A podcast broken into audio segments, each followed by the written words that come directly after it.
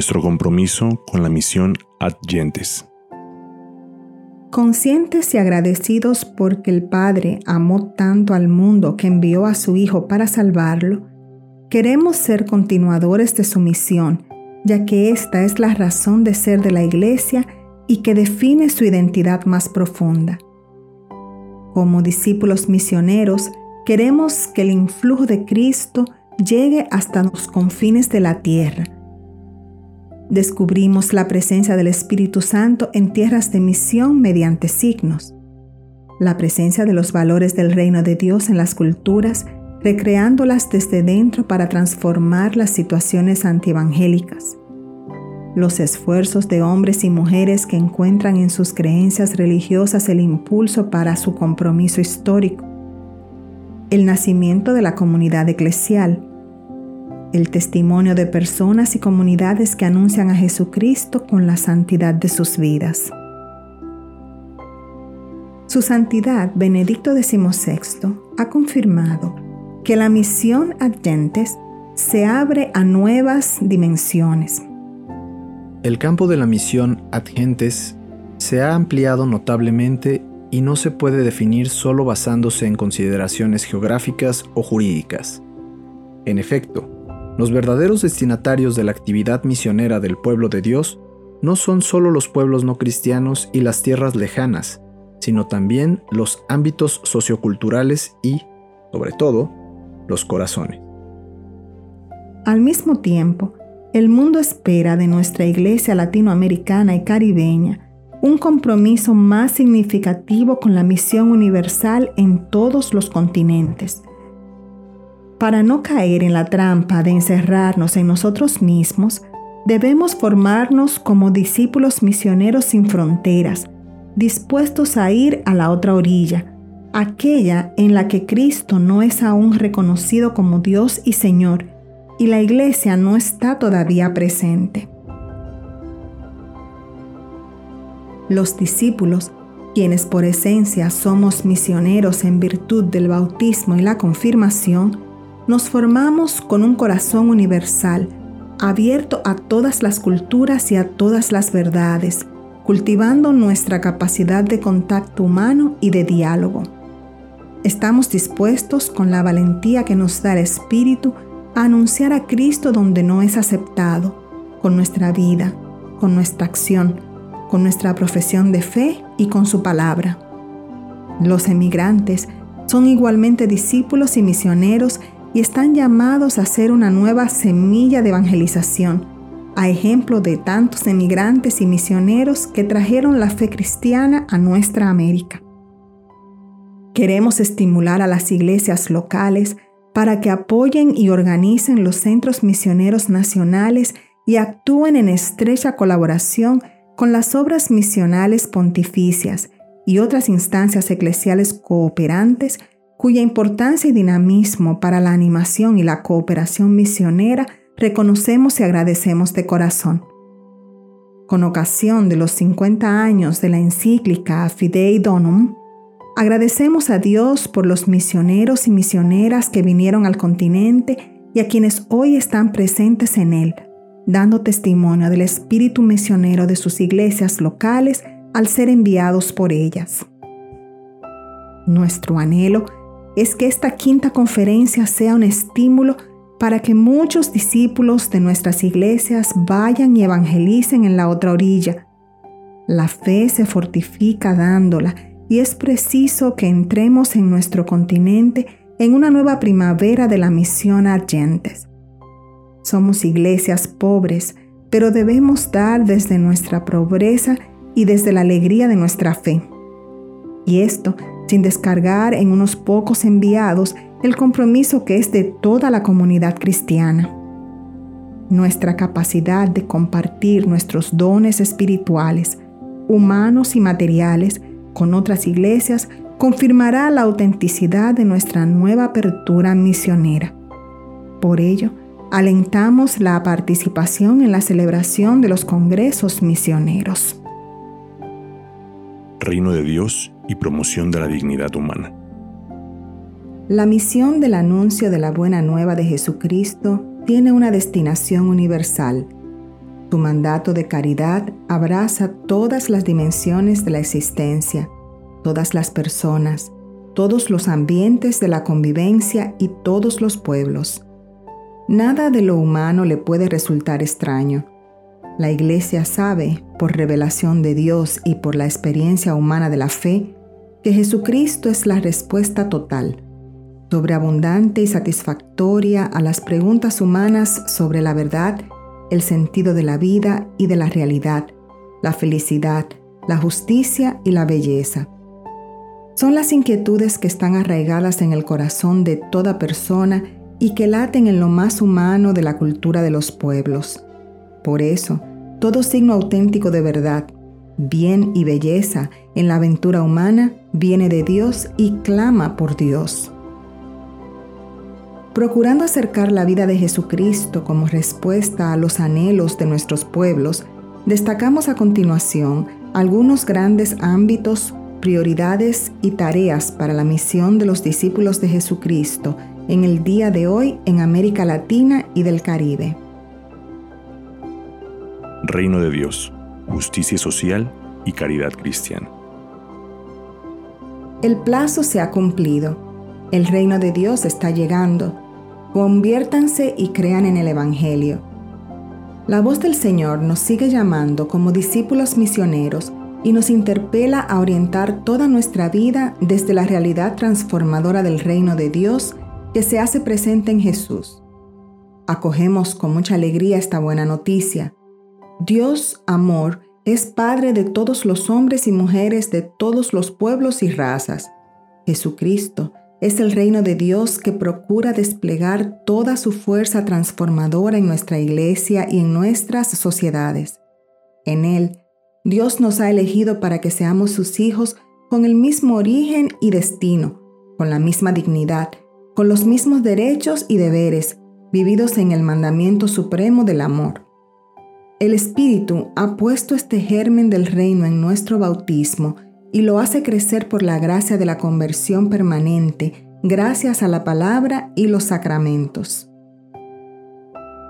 Señales evidentes de la presencia del reino son la vivencia personal y comunitaria de las bienaventuranzas, la evangelización de los pobres, el conocimiento y cumplimiento de la voluntad del Padre, el martirio por la fe, el acceso de todos a los bienes de la creación, el perdón mutuo, sincero y fraterno, aceptando y respetando la riqueza de la pluralidad y la lucha para no sucumbir a la tentación y no ser esclavos del mal. Ser discípulos y misioneros de Jesucristo para que nuestros pueblos en Él tengan vida nos lleva a asumir evangélicamente y desde la perspectiva del reino las tareas prioritarias que construyen y contribuyen a la dignificación de todo ser humano y a trabajar junto con los demás ciudadanos e instituciones en bien del ser humano. El amor de misericordia para con todos los que ven vulnerada su vida en cualquiera de sus dimensiones, como bien nos muestra el Señor en todos sus gestos de misericordia, requiere que socorramos las necesidades urgentes, al mismo tiempo que colaboremos con otros organismos e instituciones para organizar estructuras más justas en los ámbitos nacionales e internacionales. Urge crear estructuras que consoliden un orden social, económico y político en el que no haya inequidad y donde haya posibilidades para todos. Igualmente, se requieren nuevas estructuras que promuevan una auténtica convivencia humana, impidan la impotencia de algunos y faciliten el diálogo constructivo para los necesarios consensos sociales. La misericordia siempre será necesaria, pero no debe contribuir a crear círculos viciosos que sean funcionales a un sistema económico inicuo.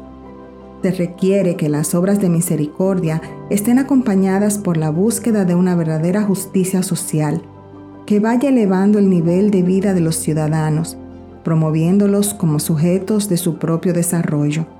En su encíclica Deus Caritas Est, el Papa Benedicto XVI ha tratado con claridad inspiradora la compleja relación entre la justicia y la caridad. Allí nos dice que el orden justo de la sociedad y del Estado es una tarea principal de la política y no de la Iglesia. Pero la Iglesia no puede ni debe quedarse al margen en la lucha por la justicia. Ella colabora purificando la razón de todos aquellos elementos que la ofuscan e impiden la realización de una liberación integral.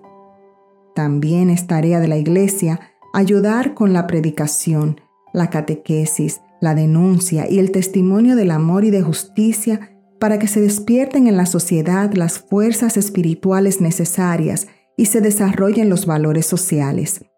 Solo así, las estructuras serán realmente más justas, podrán ser eficaces y sostenerse en el tiempo. Sin valores no hay futuro y no habrá estructuras salvadoras ya que en ellas siempre subyace la fragilidad humana.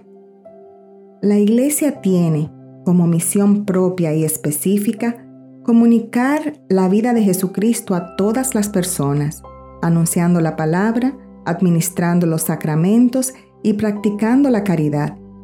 Es oportuno recordar que el amor se muestra en las obras más que en las palabras, y esto vale también para nuestras palabras en esta quinta conferencia.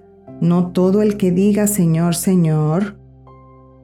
Los discípulos misioneros de Jesucristo tenemos la tarea prioritaria de dar testimonio del amor a Dios y al prójimo con obras concretas. Decía San Alberto Hurtado, en nuestras obras, nuestro pueblo sabe que comprendemos su dolor. La dignidad humana. La cultura actual tiende a proponer estilos de ser y de vivir contrarios a la naturaleza y dignidad del ser humano. El impacto dominante de los ídolos del poder la riqueza y el placer efímero se han transformado por encima del valor de la persona en la norma máxima del funcionamiento y el criterio decisivo en la organización social. Ante esta realidad, anunciamos una vez más el valor supremo de cada hombre y de cada mujer. El Creador, en efecto, al poner todo lo creado al servicio del ser humano, manifiesta la dignidad de la persona humana e invita a respetarla. Proclamamos que todo ser humano existe pura y simplemente por el amor de Dios que lo creó y por el amor de Dios que lo conserva en cada instante. La creación del varón y la mujer a su imagen y semejanza es un acontecimiento divino de vida y su fuente es el amor fiel del Señor. Luego, solo el Señor es el autor y el dueño de la vida el ser humano, su imagen viviente, es siempre sagrado desde su concepción, en todas las etapas de la existencia, hasta su muerte natural y después de la muerte. La mirada cristiana sobre el ser humano permite percibir su valor que trasciende todo el universo. Dios nos ha mostrado de modo insuperable cómo ama a cada hombre y con ello le confiere una dignidad infinita. Nuestra misión para que nuestros pueblos en Él tengan vida manifiesta nuestra convicción de que en el Dios vivo revelado en Jesús se encuentra el sentido, la fecundidad y la dignidad de la vida humana. Nos urge la misión de entregar a nuestros pueblos la vida plena y feliz que Jesús nos trae para que cada persona humana viva de acuerdo con la dignidad que Dios le ha dado. Lo hacemos con la conciencia de que esta dignidad alcanzará su plenitud cuando Dios sea todo en todos. Él es el Señor de la vida y de la historia, vencedor del misterio del mal y acontecimiento salvífico que nos hace capaces de emitir un juicio verdadero sobre la realidad, que salvaguarda la dignidad de las personas y de los pueblos. Nuestra fidelidad al Evangelio nos exige proclamar en todos los aerópagos públicos y privados del mundo de hoy y desde todas las instancias de la vida y misión de la Iglesia la verdad sobre el ser humano y la dignidad de toda persona humana. La opción preferencial por los pobres y excluidos. Dentro de esta amplia preocupación por la dignidad humana, se sitúa nuestra angustia por los millones de latinoamericanos y latinoamericanas que no pueden llevar una vida que responda a esa dignidad. La opción preferencial por los pobres es uno de los rasgos que marca la fisonomía de la iglesia latinoamericana y caribeña. De hecho, Juan Pablo II, dirigiéndose a nuestro continente, sostuvo que convertirse al Evangelio para el pueblo cristiano que vive en América significa revisar todos los ambientes y dimensiones de su vida, especialmente todo lo que pertenece al orden social y a la obtención del bien común. Nuestra fe proclama que Jesucristo es el rostro humano de Dios y el rostro divino del hombre. Por eso, la opción preferencial por los pobres está implícita en la fe cristológica en el que Dios se ha hecho pobre por nosotros para enriquecernos con su pobreza. Esta opción nace de nuestra fe en Jesucristo, el Dios hecho hombre, que se ha hecho nuestro hermano ella, sin embargo, no es ni exclusiva ni excluyente. Si esta opción está implícita en la fe cristológica, los cristianos como discípulos y misioneros estamos llamados a contemplar en los rostros sufrientes de nuestros hermanos el rostro de Cristo que nos llama a servirlo en ellos. Los rostros sufrientes de los pobres son rostros sufrientes de Cristo. Ellos interpelan el núcleo del obrar de la iglesia, de la pastoral y de nuestras actitudes cristianas. Todo lo que tenga que ver con Cristo tiene que ver con los pobres y todo lo relacionado con los pobres reclama a Jesucristo. Cuanto lo hicieron con uno de estos mis hermanos más pequeños, conmigo lo hicieron. Juan Pablo II destacó que este texto bíblico ilumina el misterio de Cristo, porque en Cristo el grande se hizo pequeño, el fuerte se hizo frágil, el rico se hizo pobre. De nuestra fe en Cristo brota también la solidaridad como actitud permanente de encuentro, hermandad y servicio, que ha de manifestarse en opciones y gestos visibles principalmente en la defensa de la vida y de los derechos de los más vulnerables y excluidos, y en el permanente acompañamiento en sus esfuerzos por ser sujetos de cambio y transformación de su situación. El servicio de caridad de la Iglesia entre los pobres es un ámbito que caracteriza de manera decisiva la vida cristiana, el estilo eclesial y la programación pastoral.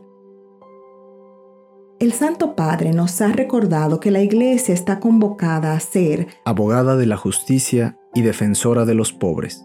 Ante intolerables desigualdades sociales y económicas que claman al cielo y tenemos mucho que ofrecer, ya que no cabe duda de que la doctrina social de la Iglesia es capaz de suscitar esperanza en medio de las situaciones más difíciles, porque si no hay esperanza para los pobres, no la habrá para nadie, ni siquiera para los llamados ricos.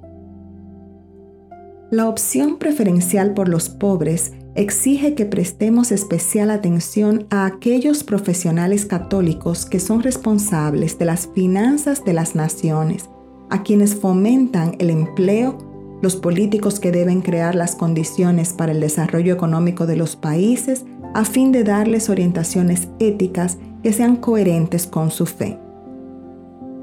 Nos comprometemos a trabajar para que nuestra iglesia latinoamericana y caribeña siga siendo, con mayor ahínco, compañera de camino de nuestros hermanos más pobres, incluso hasta el martirio.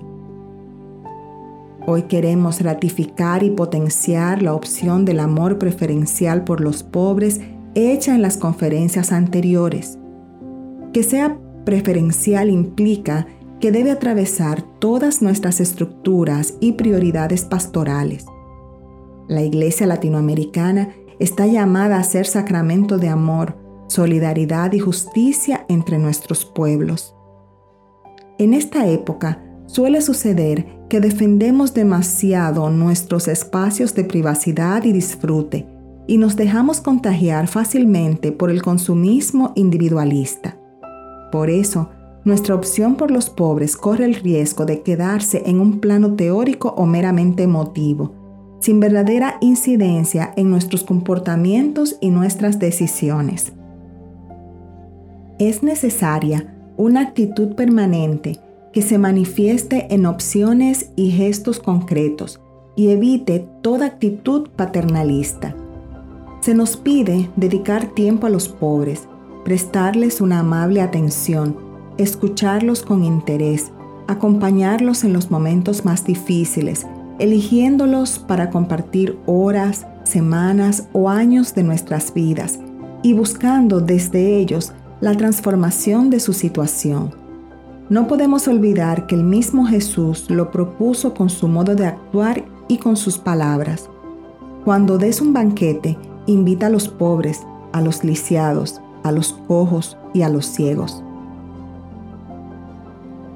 Solo la cercanía que nos hace amigos nos permite apreciar profundamente los valores de los pobres de hoy, sus legítimos anhelos y su modo propio de vivir la fe. La opción por los pobres debe conducirnos a la amistad con los pobres. Día a día, los pobres se hacen sujetos de la evangelización y de la promoción humana integral. Educan a sus hijos en la fe, viven una constante solidaridad entre parientes y vecinos, buscan constantemente a Dios y dan vida al peregrinar de la iglesia. A la luz del Evangelio reconocemos su inmensa dignidad y su valor sagrado a los ojos de Cristo pobre como ellos y excluido entre ellos. Desde esta experiencia creyente, compartiremos con ellos la defensa de sus derechos. Una renovada pastoral social para la promoción humana integral. Asumiendo con nuestra fuerza esta opción por los pobres, ponemos de manifiesto que todo proceso evangelizador implica la promoción humana y la auténtica liberación sin la cual no es posible un orden justo en la sociedad. Entendemos, además, que la verdadera promoción humana no puede reducirse a aspectos particulares.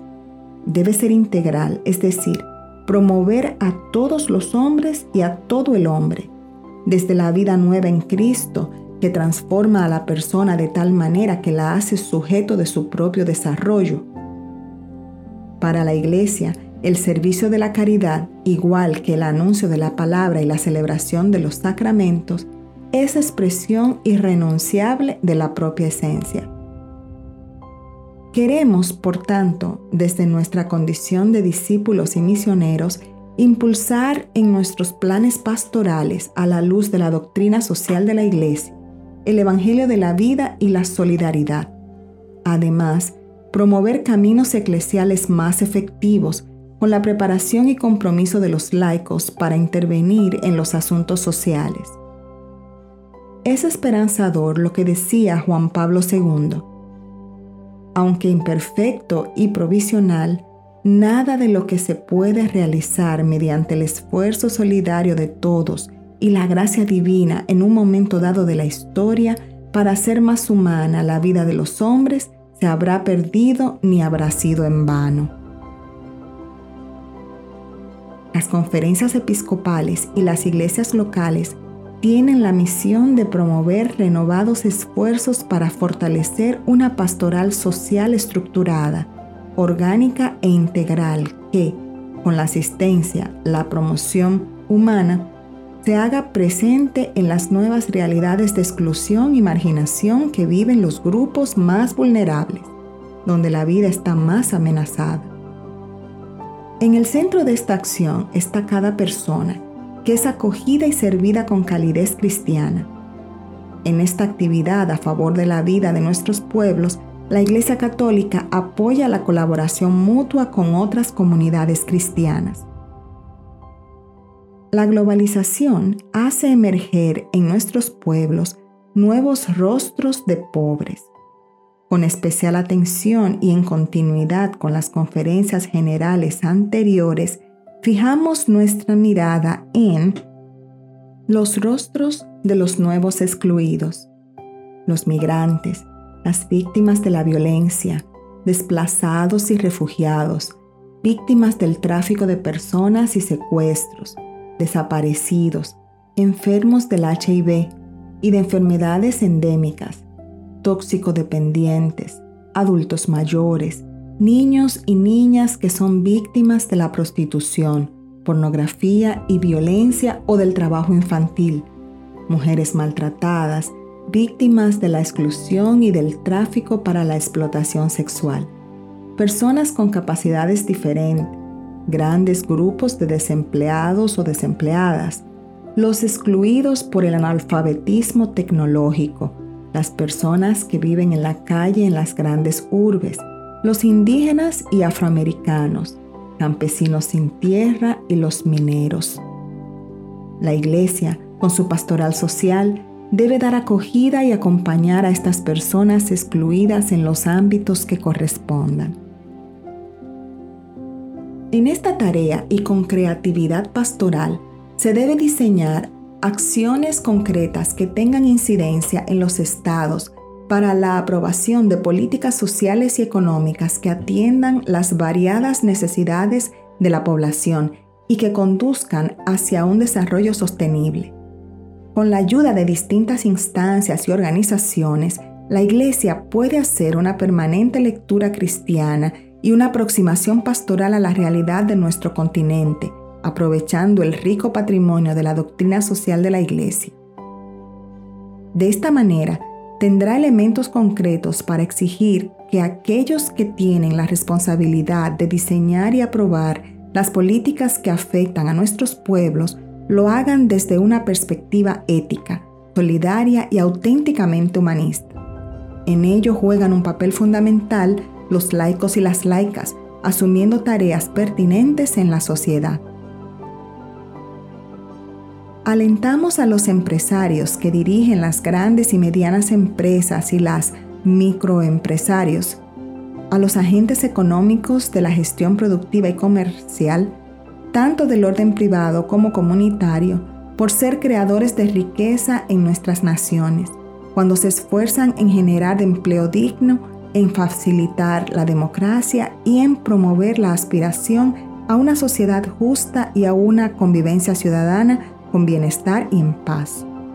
Igualmente, a los que no invierten su capital en acciones especulativas, sino en crear fuentes de trabajo preocupándose de los trabajadores, considerándolos a ellos y a sus familias la mayor riqueza de la empresa, que viven modestamente por haber hecho, como cristianos, de la austeridad un valor inestimable que colaboran con los gobiernos en la preocupación y el logro del bien común y se prodigan en obras de solidaridad y misericordia. En fin, no podemos olvidar que la mayor pobreza es la de no reconocer la presencia del misterio de Dios y de su amor en la vida del hombre, que es lo único que verdaderamente salva y libera. En efecto, quien excluye a Dios de su horizonte falsifica el concepto de realidad y, en consecuencia, solo puede terminar en caminos equivocados y con recetas destructivas. La verdad de esta afirmación resulta evidente ante el fracaso de todos los sistemas que ponen a Dios entre paréntesis.